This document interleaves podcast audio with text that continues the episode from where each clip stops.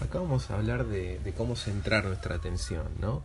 Y puntualmente lo, que podemos plantear a veces son situaciones en las cuales, por ahí habituales para todos, en las cuales nos levantamos a la mañana, a primera hora, y lo, que, lo, lo primero que hacemos es buscar una, buscar un mensaje, responder un correo, etcétera. Lo que estamos desarrollando con esta con esta forma de proceder es desarrollar una adicción, una adicción a la curiosidad. ¿Cómo, ¿Cómo, funciona un poco este proceso? Este proceso funciona de la siguiente manera. Cuando nosotros nos levantamos, automáticamente estamos desarrollando una necesidad de consultar las redes sociales para ver si hay algún tipo de mensaje que requiere nuestra intervención. Eso automáticamente se genera, eh, genera en nuestro cerebro una necesidad, una necesidad de curiosidad. Esta necesidad de curiosidad se explica químicamente en nuestro cerebro como una segregación de una determinada pequeña porción de dopamina. ¿no? La dopamina es lo que hace que se estimule la curiosidad, es decir, la curiosidad por saber qué es lo que está del otro lado, qué es lo que está detrás de ese mensaje. Obviamente nuestra actitud es responder a esa curiosidad atacando directamente eh, la lectura de ese determinado mensaje.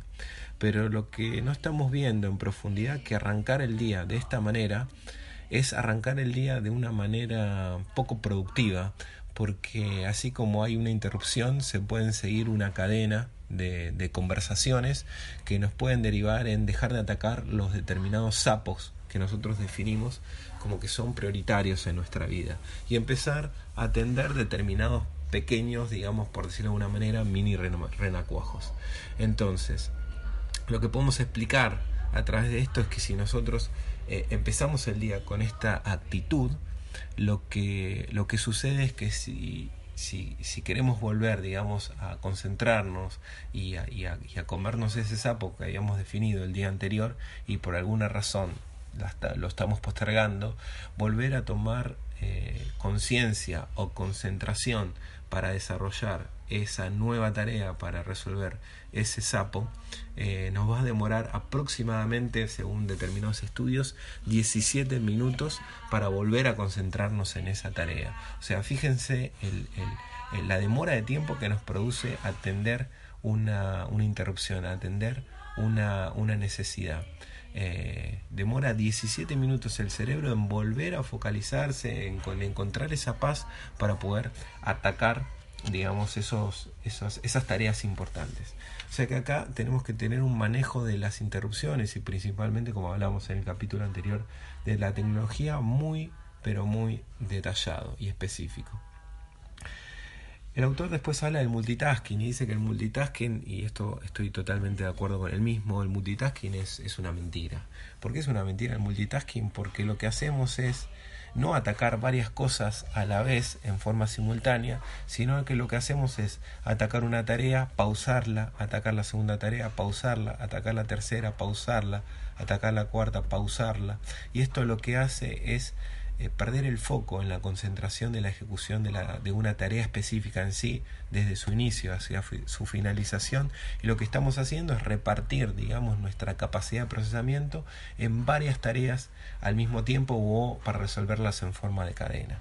Esto lo que trae es estrés, esto lo que trae es falta de concentración, esto lo que trae es poca capacidad resolutiva, eh, y principalmente lo que trae es arrastre de errores, porque obviamente al no estar concentrados al 100% en esa tarea en sí, lo que hacemos es justamente resolver tareas a media máquina o incluso de una manera eh, errónea.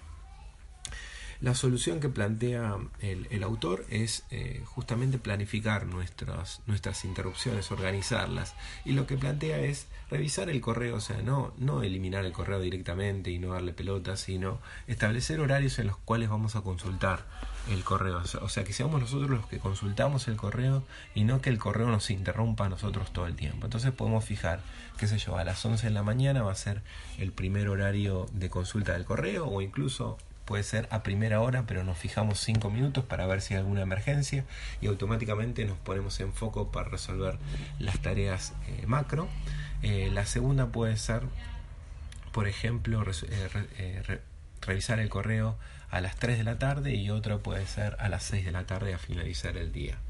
Eh, lo otro que podemos también hacer para duplicar nuestra productividad es definir cuáles son las tareas más pero más productivas, es decir, cuáles son nuestros nuestros nuestros sapos eh, eh, al inicio de la mañana. Esto lo tenemos que tener planificado de manera de manera controlada y bien definida porque si tenemos un montón de tareas y no establecemos prioridades entre cada una de ellas, es muy probable que estemos en una ensalada de frutas en las cuales no, no sabemos, eh, no sabemos qué, qué, tomar primero y qué a posteriori.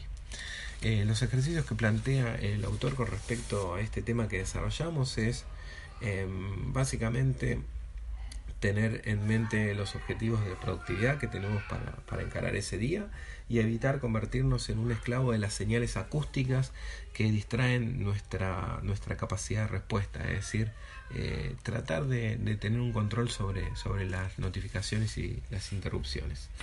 Así que bueno, nada, eh, eh, establecer también metodologías del tipo Pomodoro, que básicamente consiste en atacar una tarea a la vez, desarrollarla durante un lapso de 25 a 30 minutos y después establecer una especie de alarma. Hay aplicaciones que esto lo hacen, donde tenemos descansos de 5 minutos o descansos de 15 minutos entre tarea y tarea, entre sapo y sapo. ¿sí? Así que esta es una muy buena forma también para atacar los sapos. Primero definir los sapos y después establecer algún tipo de metodología tipo Pomodoro para darle espacios de 30 minutos al desarrollo de estos sapos. Hay veces que 30 minutos nos, nos alcanza y sobra para, desarrollar un sapo, y otras veces que un sapo nos demora 3 o 4 ciclos pomodoro, es decir, eh, 3 o 4 periodos de 25 a 30 minutos de pomodoro con descansos intermedios para volver a, refrescar, digamos, eh, eh, los aires y, y eh, tener alguna especie de respiro para poder encauzar ese segundo o tercer tiempo que nos demora la concreción de una tarea principal.